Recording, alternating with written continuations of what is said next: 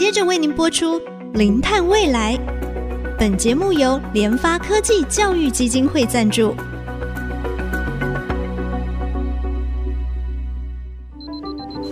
前瞻能源新方向，以科学与科技迈向近零碳排，智慧永续，与您一同开创零碳未来。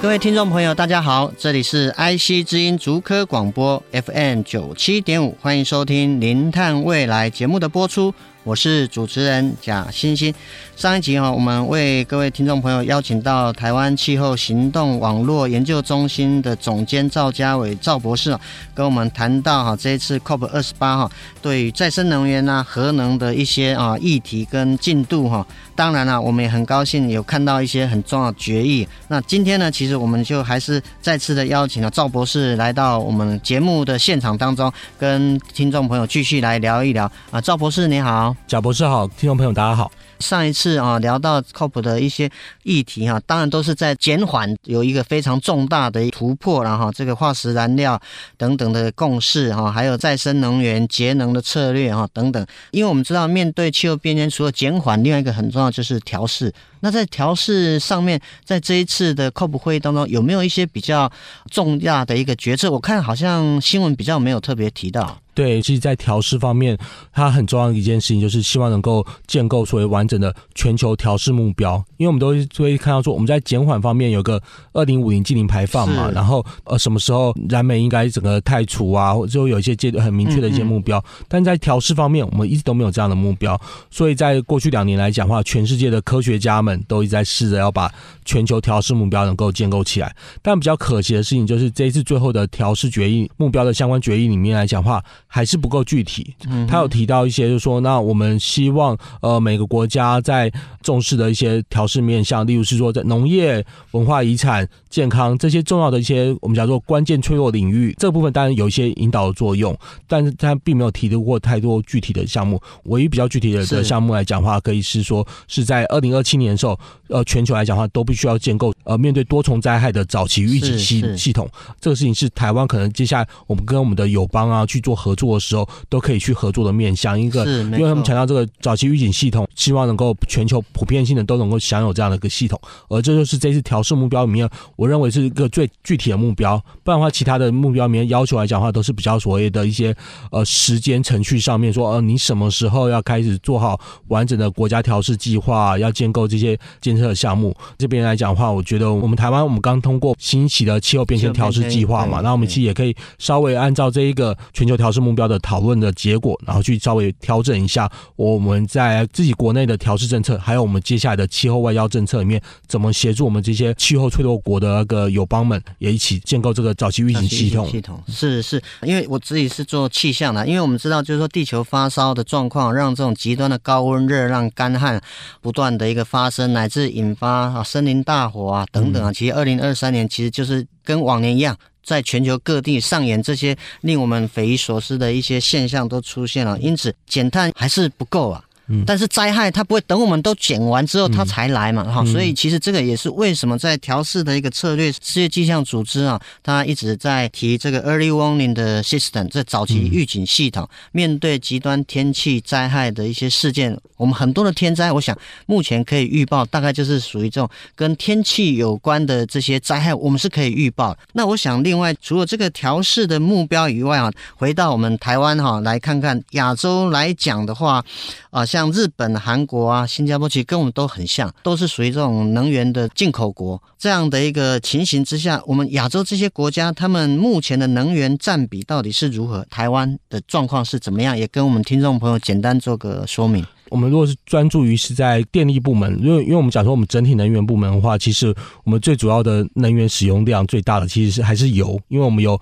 庞大的石化业，所以石化业他们其实要进口很多的石油进来作为他们的石化原料。嗯，但如果我们如果聚焦在电力，也是大家争论最多的电力来讲的话，我们台湾在二零二三年的最新的数据应该是到十月底的时候，我们台湾的大概的电力结构来讲的话，煤的部分大概还是四十三 percent 左右，就等于说是加上这些在。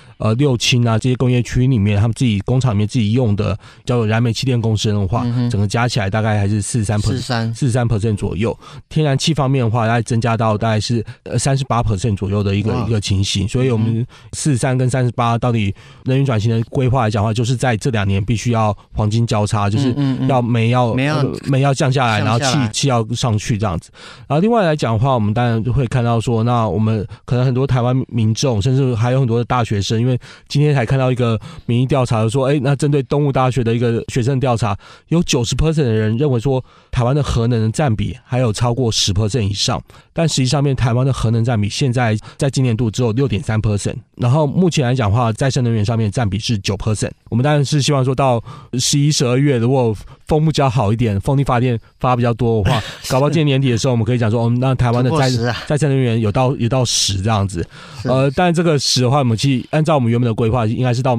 去年的时候就要超过十了，所以是比较晚一年能够达成。但是至少都是个突破啊，就是说我们知道再生能源增到十的话，那。这边国际上面都会分析说，你知道再生能源能够到十的时候，嗯，基本上面你就会进到一个所谓的另外一个阶段，另外一个阶段就是你突破一个瓶颈点，然后会到一个指数增长的一个阶段。嗯嗯，所以我们认为说，哦、是是呃，这个十 percent 还是非常有很重要象征性意义。但的话，如果我们跟亚洲这边各国去相比的时候，在日本来讲，其实他们再生能源都已经超过二十 percent 了。然后在韩国来讲的话，我们跟韩国就是差不多 差不多的状况。那当然，新加坡就比我们更惨一点，因为新加坡他们就是。地更小嘛，基本上面他们再生能源能够发挥空间其实是更有限，然后他们同时又有很庞大的石化业，这对新加坡来讲话，他们才会一直听到说，哦，新加坡有什么哦，要从澳洲签一个电缆，然后迁过来这样的一些 一些提议跟讨论这样子。嗯嗯嗯、是，我想就是说哈，国家政府也一直在努力了。今年到十月的资料，因为再生能源已经有到九趴。那当然在这个议题当中啊，因为我们上一集有特别提到有小型核电 SMR 这个议题。也被讨论在国际上，那是不是也请赵博跟我们的听众朋友稍微简单说明小型核电这个 SMR 它到底是什么？它的原理，那跟传统这个核电厂它的异同之处。好，那在谈小型 SMR 之前的话，我再补两句跟天然气有关，因为这次在 COP28 的决议里面的时候，有一个决议就是。我们要同时要肯认所谓的过度燃料，过度燃料它在里面扮演的角色，就是大家各方解读所谓的过度燃料，其实就在指的就是天然气。但这句话的话，就是引起大家很多方的不满啊，就是对那些产油国家来讲的话，哦，就哦好，那还有一个天然气这个命脉可以去继续维持。但对于说其他希望能够跟积极减碳来讲，这些小岛国家来讲的话，都会认为说哦，你加了那句话，好像就是一个就是一个漏洞，就是一个让人家。有可乘之机，继续让化石燃料继续续命下去。所以，我们大概可以预期的事情就是说，那接下来大家对于化石燃料的讨论来讲的话，石油跟煤已经大概板上钉钉，他们大概都会往下降。接下来的力道，接下来的监督力道来讲的话，都会集中在天然气。所以，我觉得这是我预测的是未来两三年的一个状况。好，那我们就回到这个小型核能模模组。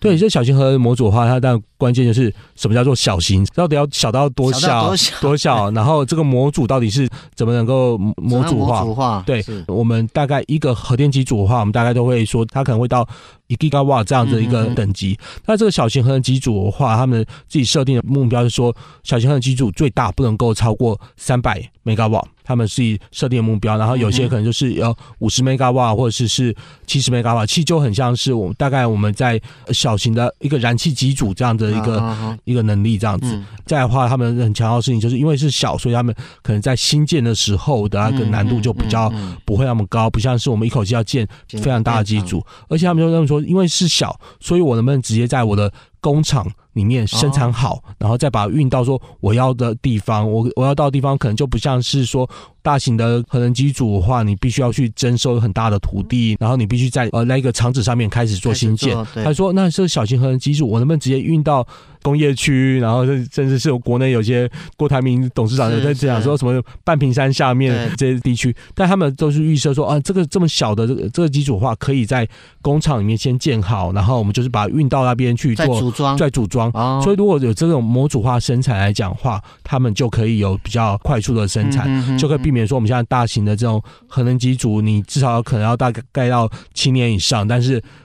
通常他们都会延迟，所以我们在讲说，你一个所谓大型核能机组都是十年以上的一个新建时间，所以这就是小型核能机组里面他们会扮演的角色。但是小型核能机组因为它要小，然后或者是模组，模组，所以它其实它就会不像所谓大型的核能机组有个所谓的规模化新建的效应，所以小型核能机组来讲的话，就会变说你发一度电的单位发电成本一定是比。大型的核能发电机组还来得贵的，所以我们各位听众要理解的事情就是，小型核能发电机组它不代表它会是个便宜的点。那我想我们节目先休息一下哈，稍后再回到我们零碳未来节目的现场，我们也继续谈谈，就是说那它跟大型核电厂还有没有一些共同的特性啊？比如说它的废料的处理问题等等。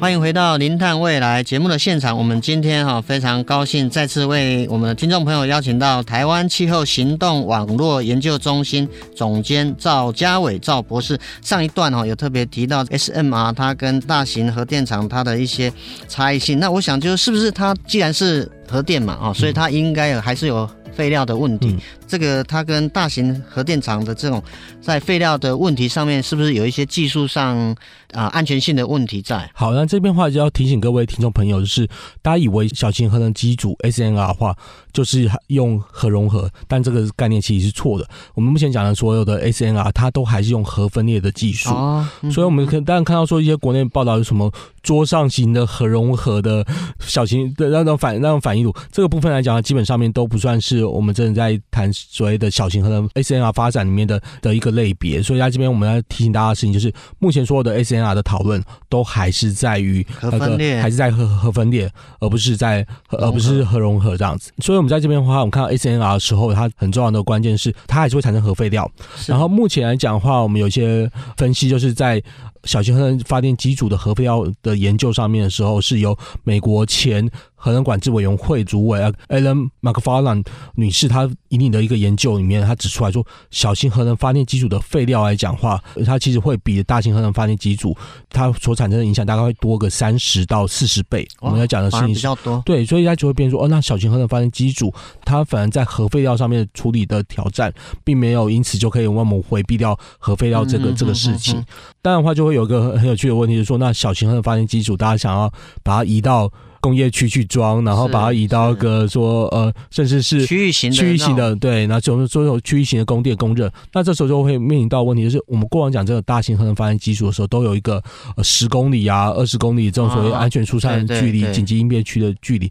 那小型核能机组到底需不需要这样这样的事情？那我们看到美国那边的讨论跟争论来讲的话，就是很多小型核能发电机组的业者都会讲说，哦，我们很安全，我们根本不需要这个安全距离，我们甚至觉得我们就可以放在呃，就是放在。在社区旁边去盖都没有问题。那这个部分来讲的话，我要提醒大家的事情就是，那这个就是另外一个我们在思考小型核能发电机组的时候。是真的有那么安全吗？然后是不是我们就真的可以不用担心这些安全距离的的讨论吗？而且这时候就会回到说，在谈大型核能机组的时候，我们都很担心所谓的复合式灾害造成的影响。对，那小型核能机组，如果你把它放去石化工业区的话，那到底有没有一些一些可以思考的地方？我觉得都是我们在谈小型核能发电机组的时候，很轻易的把它当成一个新的科技，然后就觉得它它可以解决一些事情。我认为说，我们台湾绝对可以讨论小型核能发电机组，我们虽然是我们这个环保团体，大家说我们是对核能是持反对的态度，但是我们其实欢迎大家去讨论小型核能发电机组到底有没有在台湾的适用性，因为